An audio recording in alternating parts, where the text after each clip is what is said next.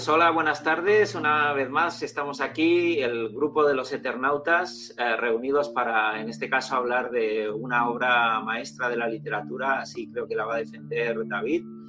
Eh, David Monteagudo, ¿cómo estás? Hola, muy bien, gracias. ¿Cómo estás, Lázaro, desde Siches? Pues muy bien, aquí esperando, a ver, esperando que empiece el match, que, que suene para el primer round. Bueno, pues eh, el que os habla, José Matas, que presenta en esta ocasión eh, Los Eternautas en su tercer eh, capítulo.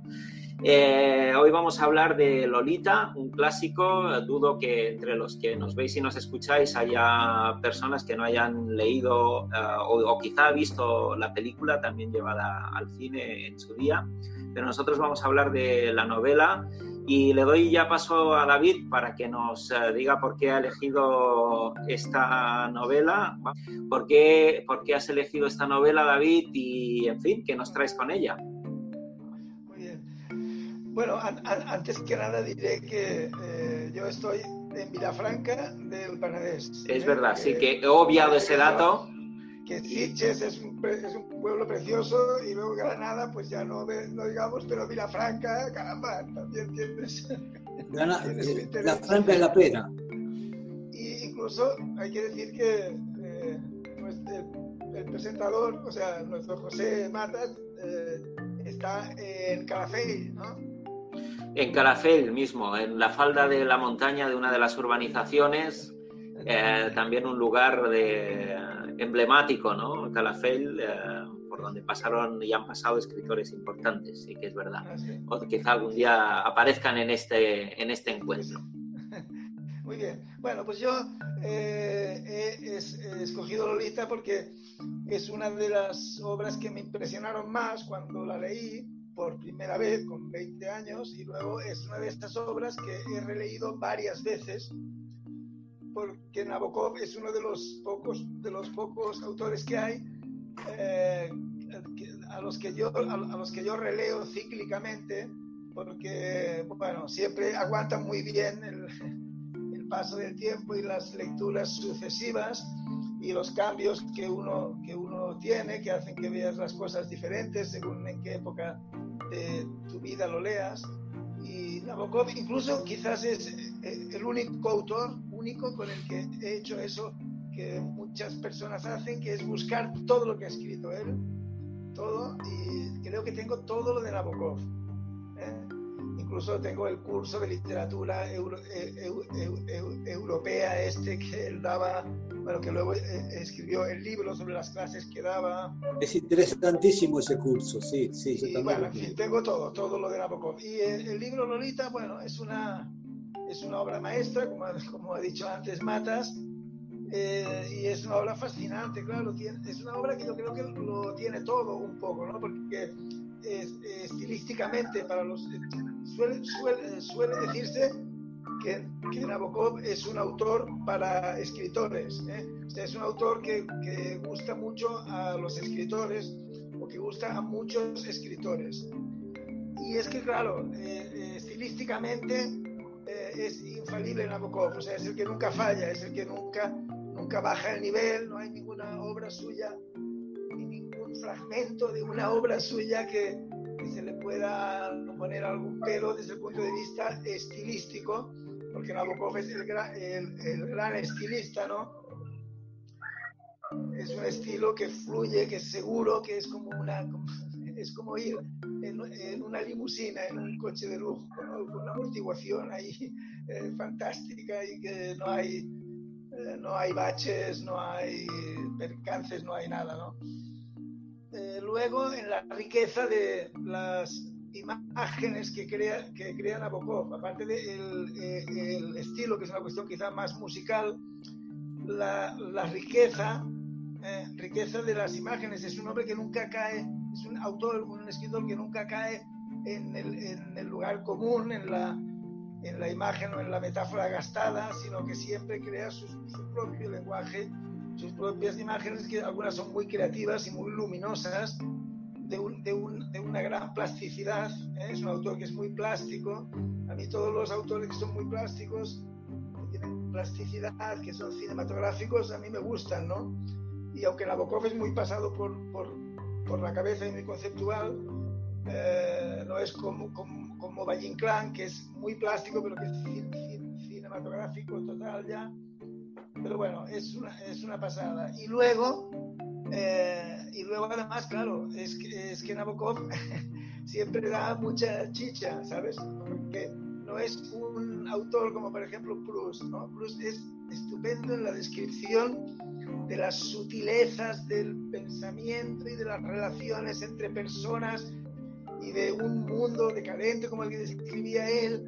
Y en eso es el mejor, es que no, hay, no, no tiene, no sé, pienso en el Josep Pla también, este autor catalán al que he leído eh, mucho, Josep Pla, ¿no? que ya es un clásico también, que era buenísimo escribiendo, pero no se puede tener todo en esta vida. Entonces eran gente, no es, no es una novela eso que escribe Proust, está haciendo unas falsas memorias, está hablando sobre las cosas que él conoce, eh, como todos los autores, ¿eh? pero bueno, en cambio Nabokov siempre da, siempre da chicha, que digo yo, ¿no? Da, da, da carne, porque ahí hay una trama siempre, es una novela, es una historia en la que ocurren hay unos conflictos, unas pasiones humanas potentes y bueno, y el libro eh, y acaba resolviéndolos, acaba, tiene un final contundente y desarrolla el tema hasta sus máximas consecuencias. Entonces, eh, un poco lo tiene todo, ¿no? Y luego, en un libro, concretamente en un libro como es Lolita, pues eh, también la intertextualidad, ¿no? Es un libro que está lleno de, de referencias literarias, culturales, pictóricas. En realidad es una obra, es que es muy, muy erudita, ¿no?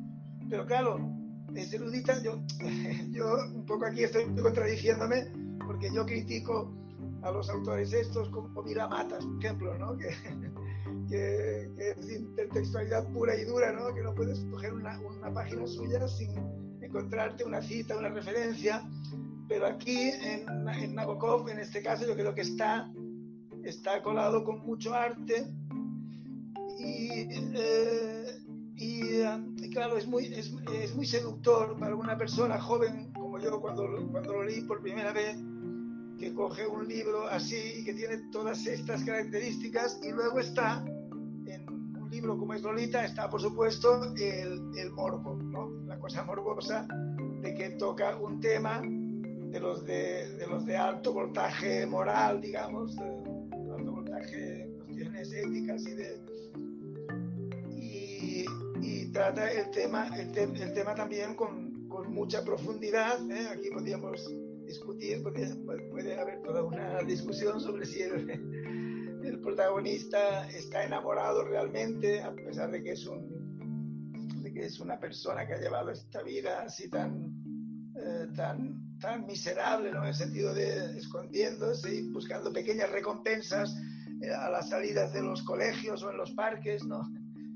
Pero bueno, él aquí siente, una, siente un en, en, enamoramiento, al, al, menos muy potente, por esta niña Lolita, que no olvidemos que aunque en el cine, en la, en la gran película también, por cierto, que hizo Kubrick, pues lo, lo, tuvieron que suavizar un poco, pero en realidad es un hombre de 40 años con una niña que tiene 12. ¿eh? O sea, no tiene 14 ni tiene 16, es con una niña que tiene 12 años, es una niña. ¿eh?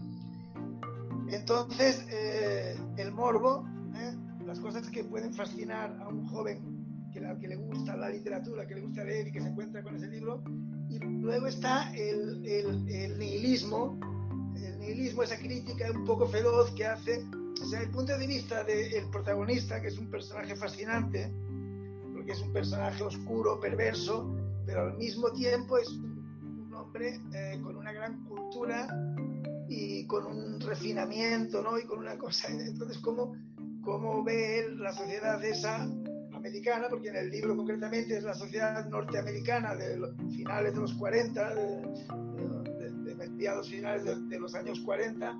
Entonces, cómo, cómo se burla un poco, cómo critica, cómo eh, todas, las, todas las hipocresías y las falsedades y la, la ingenuidad un poco de esa sociedad eh, en la que se mueven esos dos personajes, que son también es una también eh, es una road road movie Lolita, ¿no? En el sentido de que, es una huida hacia adelante con, con un coche, con el coche de su, de su mujer, de su, de su mujer está, está viudo ya, con el coche de, de la, de la Charlotte esta, pues se va con, con Lolita por los Estados Unidos. en fin. Eh, y sobre todo ya para terminar un poco, que, porque es que yo eh, con, con Nabokov conecto, ¿no? Es una, es una de estas de estos autores que yo cuando paso una temporada sin, sin, sin, leer sin leer Nabokov pues bueno lees cosas cosas que te gustan algunas otras no pero cuando vuelvo con Nabokov me, me, me ocurre también con Borges cuando empiezo a leer otra vez el estilo de Nabokov esa forma de escribir y cómo explican las cosas siento una gratitud o sea una gratitud terrible y un placer, un placer muy grande y pienso, ostras, qué bien que exista en el mundo, exista, hayan quedado estos libros y yo los pueda leer y volver a leer porque esto es una gozada, ¿no? Y luego lo de, lo de conectar, lo de la, la conexión. Yo tengo la sensación, cuando leo autores como Nabokov, que estoy dialogando con ellos, o sea, que han escrito un poco para mí, porque yo entiendo todo lo que, lo que quieren decir, siempre capto todos sus, todos sus guiños, todas sus claves, ¿no? Entonces pienso que, por lo que sea, conecto con su forma de pensar y capto en, en el libro muchísimas mensajes que están ahí colados, que casi no se notan. Y no sé, siento, siento que estoy dialogando con una, con una persona muy inteligente, que eso a mí siempre me seduce, la inteligencia. Estoy hablando con, con alguien que, muy inteligente y, estoy teniendo una conversación muy interesante y que me seduce, ¿no? Entonces eso es lo que siento yo cuando leo Nabokov, aunque esté escribiendo una, una novela y te esté contando cosas, y Nabokov es, es, es, grande, ¿no? O sea, yo voy a poner para terminar un solo ejemplo eh, estilístico, ¿no? Él, en, uno, en, uno, de los, en uno de los, de los momentos del de, libro, porque es muy plástico, hace unas descripciones breves que no son muy de los paisajes, por ejemplo, ¿no?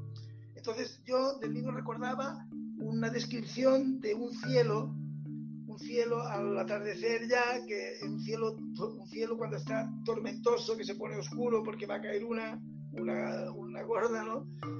Y yo pensaba que era una descripción larguísima porque me lo hacía ver de verdad como si estuviera ahí.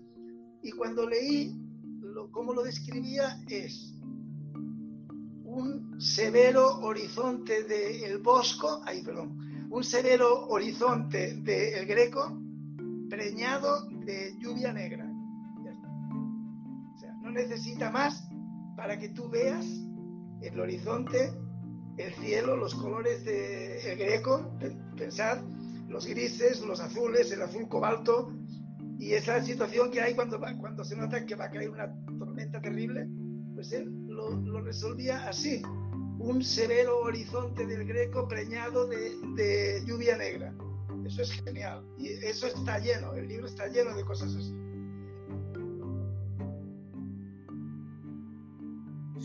A ver, eh, sí, sí, a mí Lolita me pareció un muy buen libro, ¿no? Eh, no, no me eh, encandiló tanto como a David, ¿no? Pero sí que me pareció un muy buen libro, eh, una buena descripción de, de, un tipo, de un tipo mentalmente enfermo, ¿no? Eh, tipo mentalmente enfermo eh, y perverso, ¿no? Eh, pero no, nunca, nunca alcanzó a, escandalizarme, ¿no? A ver, que la, que la niña tuviera 12 años no me parece tan terrible, tuviese menos, ¿no? No, porque hace más o menos 70 años atrás, 80 por lo menos, eh, en Argentina, eh, ponían que la edad mínima para contraer matrimonio eran 12 años. Lo cual, claro, saliendo del tema literario me parece una barbaridad, ¿no? Eh, como quizás es una barbaridad contraer matrimonio, pero ese es otro tema. bueno, pero, a ver, eh, eh, eh, tiene, uno, tiene, una trama potente, ¿no? Y eso, permite eh, menguar, disculpar, cierta, se desliza cierta pedantería propia de un aristócrata como era Nabokov. ¿No? que Nabokov era, era, venía de una familia aristocrática rusa que tuvieron que huir por la revolución. antes, tú también mencionaste el libro sobre eh, ¿cuál es? De, literatura europea, ¿no? El curso de literatura, europea. Que también leí hace bastante tiempo y me llamó la atención la mala opinión que tiene Nabokov de Dostoyevsky. Ah, sí, sí. Era, era, era, era, su bestia negra. Eh, siempre criticó ah, mucho a Dostoyevsky. Yo me sentí un poco porque Dostoyevsky para muchos es un ídolo. también me interesa Dostoyevsky, pero me, eh, me parece muchas veces un poco recargado y moroso, ¿no? Eh, en cuanto al estilo de Nabokov, sí es cierto eso, todas esas, eh, citas en francés y todo eso, ¿no? Pueden resultar irritantes. Lo que pasa que, que, que, como todo, si hay una trama potente, si hay una historia potente, dejemos que lo exprese el autor a su modo de expresarlo, ¿no? Eh, y así se expresa Nabokov, que yo creo que, también en los escritos, aunque, aunque el personaje no tiene que ver con el autor, pero sí que se refleja bastante un poco la personalidad del autor. Eh, en este caso, eh, el personaje es un tipo aparte nihilista y cínico. Cínico, sí. Que, el, que mira las cosas un poco como él, se supone desde cierta altura, como que no tienen que ver con él, ¿no? Y es curioso porque parece que con Nabokov el sí mismo pasaba algo similar, ¿no? Todos modos, a ver, a mí me, interesa especialmente Nabokov, es decir, eh, eh, esa biografía de, coleccionista de mariposas, ¿no? De, de, terminar viviendo en un hotel en Suiza, ¿no? Eh, y, su antiamericanismo, bueno, no es, no es antiamericanismo, pero su visión de la vida americana, seguramente, claro, a él le parece vulgar, imagínate, todo un aristócrata ruso que, que, habrá tenido como primer idioma el francés, como pasaba con, la mayor parte de los aristócratas rusos, ¿no? Eh, tiene que haberle parecido, eh, digamos, la vida norteamericana bastante vulgar. Y, así lo muestra en Lolita, ¿no? Así que eh, la señora Hasse eh, es totalmente vulgar, ¿no? bueno, no, sé, no se me ocurre mucho más que decir. Por, alusiones a mi, a, mi defendido, ¿eh? actuó como el típico, el típico abogado. Eh, no, simplemente diré que, eh, que, que, que, Nabokov también, la imagen que, un poco tenemos de él, de aristocrático y todo eso, es un poco es un poco trópica. Él no era de la aristocracia concretamente, era gente muy rica, y curiosamente... Perdona, sí, el padre, el padre era, era un, no sé si... Tenía un cargo muy ¿Eh? importante en, en, el gobierno y tal vez no eran aristócratas concretamente, creo. ¿eh? Bueno, es igual, el caso es que, y luego su lengua, él, eh, las institutrices que tuvo eran inglesas todas y él desde, desde que era niño, que hablaba inglés, o sea, él conoció el inglés junto con, con el ruso, el francés también, pero el, el, inglés él lo conocía siempre.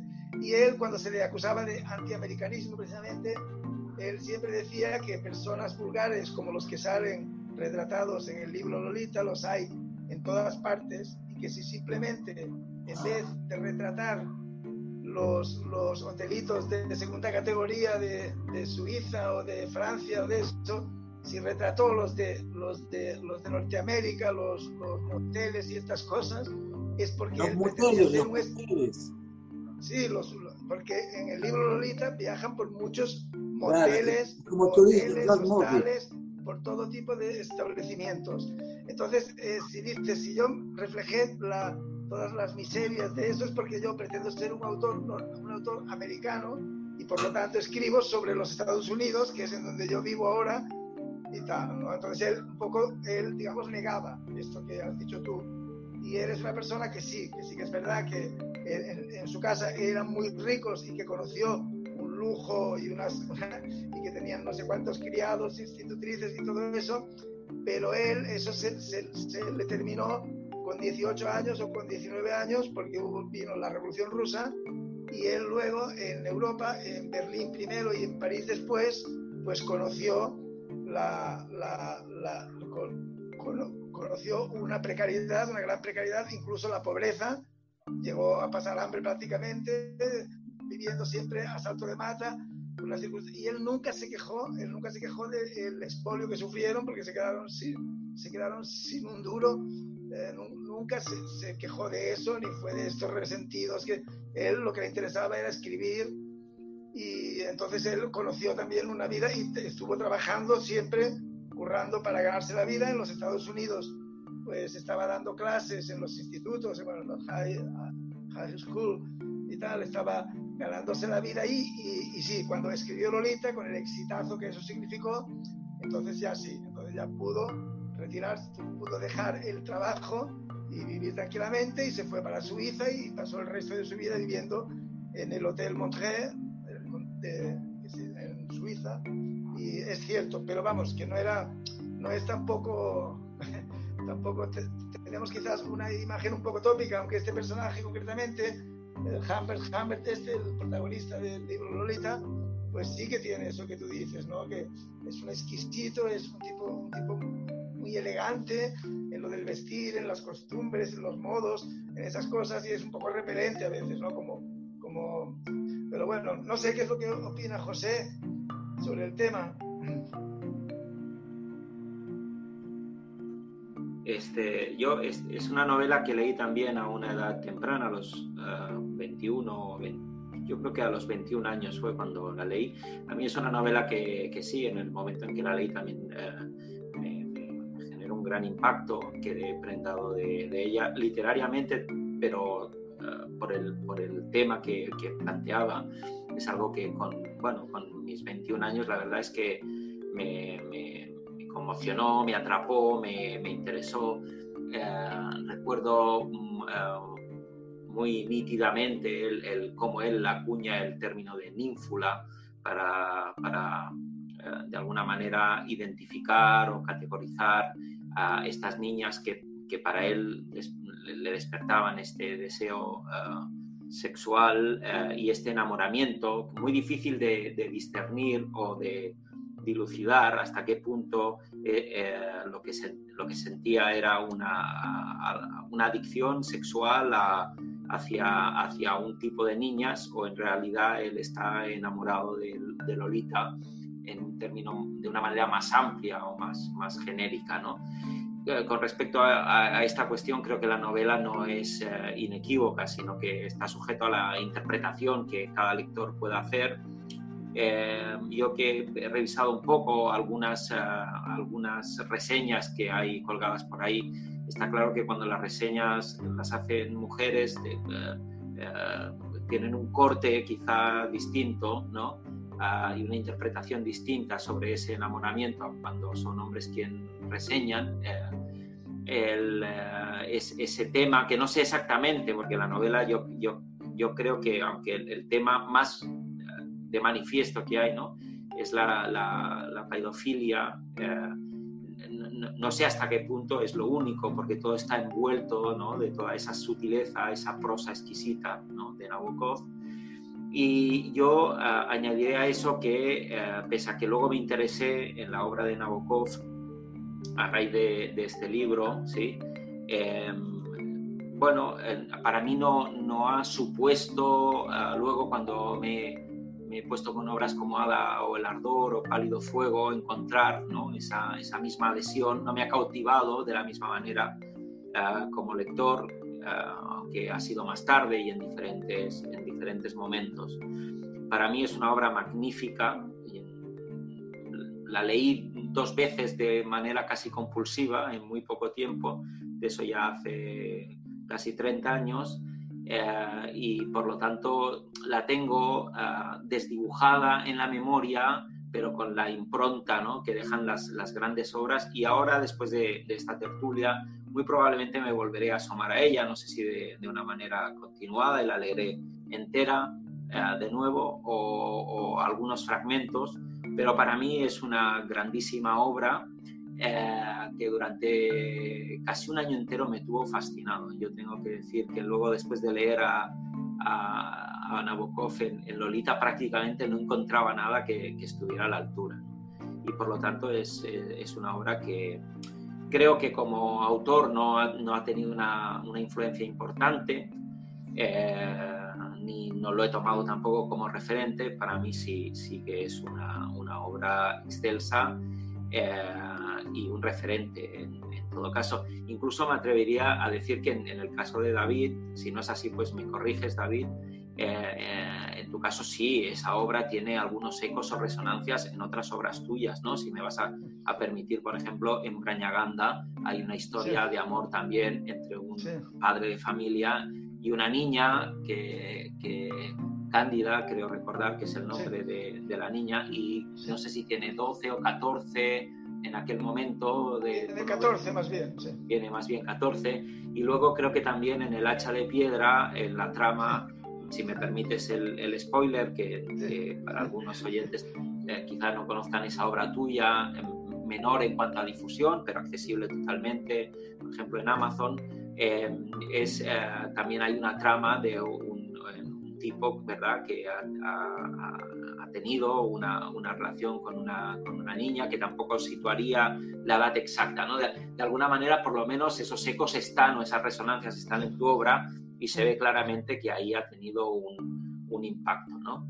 Eh, por lo demás, es una obra que yo recomiendo fervorosamente a, cualquiera que no la haya leído, por encima de la película, que también está muy bien, pero yo creo que es excelsa como obra literaria y, para cualquier escritor que se preste debería haberse asomado a ella en algún momento. Es una lástima que no tengamos a, a Dani por aquí porque hemos anunciado sus impresiones a bombo y platillo a este eh, combate que iba a haber entre, entre David y él acerca de este texto y creo que nos vamos a, a quedar sin, sin asistir a, a esta confrontación. Sí, yo hay algo que sí que quiero, que sí que querría comentar, que es que yo luego cuando he leído toda la obra de Nabokov, pues ahora actualmente hay libros, hay novelas que a mí me gustan más que Lolita. A mí, por ejemplo, de las, de, de las novelas inglesas, de la época inglesa, porque hay que, hay que, hay que decir también que, que, que el caso de Nabokov, eh, él empezó escribiendo en ruso y escribió varias novelas en ruso. Bueno, primero empezó eh, escribiendo poesía cuando era muy joven. Escribió en ruso, hay quien dice que sus, sus mejores novelas, yo creo que algunas de las suyas de que escribió en ruso, como La Defensa, por ejemplo, yo creo que es buenísima, es de las que me gustan ahora incluso más que Lolita. Y luego tuvo que ponerse a escribir en, en inglés, o él optó por eso, para que su obra tuviera difusión porque iba a un mundo en el que el ruso no... Eh, porque él se fue a los Estados Unidos antes de que estallara la Segunda Guerra Mundial, ¿eh? en el 39, él, estaba en, en, París y en el 40 se fue a los Estados Unidos. Bueno, el caso es que... Eh, es que ahora, ahora, ahora en cambio no es, no es Lolita, el libro que más me gusta de él. Quizá también ocurre un poco ese mecanismo típico que es muy humano de una eh, que ocurre con las personas también, ¿no? Una persona de, de, de, la, de, la, que estuviste muy, muy enamorado cuando, cuando eras jovencito y que hiciste tonterías por ella, pues luego a lo mejor te, te, avergüenzas un poco ¿no? de aquella cosa y dices, no, no, ahora, eh, ahora veo que fue una locura y tal. ¿no? Entonces quizá ahora no, no, es quizá el libro que más me gusta de, Nabokov. A mí me gusta mucho Nin, eh, que es la historia de un profesor universitario ruso, que para mí es delicioso. O este, la defensa, eh, que trata sobre un jugador de ajedrez, que a mí me parece estupendo, buenísimo. Y, en fin, que ahora mismo quizás eh, si yo tuviera que recomendar o, pues otros, porque Lolita, claro, digamos que la, la amé tanto y la leí tantas veces, tantas veces que ahora un poco hay una reacción de, bueno, ahora puedo dejarla porque, porque hay muchos, muchas páginas que me las sé de memoria prácticamente y entonces también quiero reposar un poco de Lolita, ¿no? Y además he descubierto cosas de él que, que, gustan, ahora mismo me gustan más incluso. Os digo que entramos en el último minuto del, de la grabación, o sea que si os parece despedimos, ¿no? La, si queréis decir algo más, cortito, y si no, pues despedimos ya la, la sesión dedicada en este caso a, a, Lolita, a Vladimir Nabokov, y anunciamos que para el siguiente capítulo trataremos de recuperar a Dani, espero que no se nos haya perdido por ahí en el espacio, en alguna nave por ahí como ¿no? el astronauta de, de 2001. Eh, y para seguir un poco con la saga de estas películas algo perturbadoras, eh, yo voy a proponeros para la semana que viene que hablemos de una película de Lars von Trier que se llama Melancolía. Y si no la habéis visto, os invito a que lo hagáis porque es una, es una película fantástica. Yo os emplazo para la próxima sesión dentro de siete días. Muy bien, venga, pues hasta la próxima. Ok, pues hasta la próxima.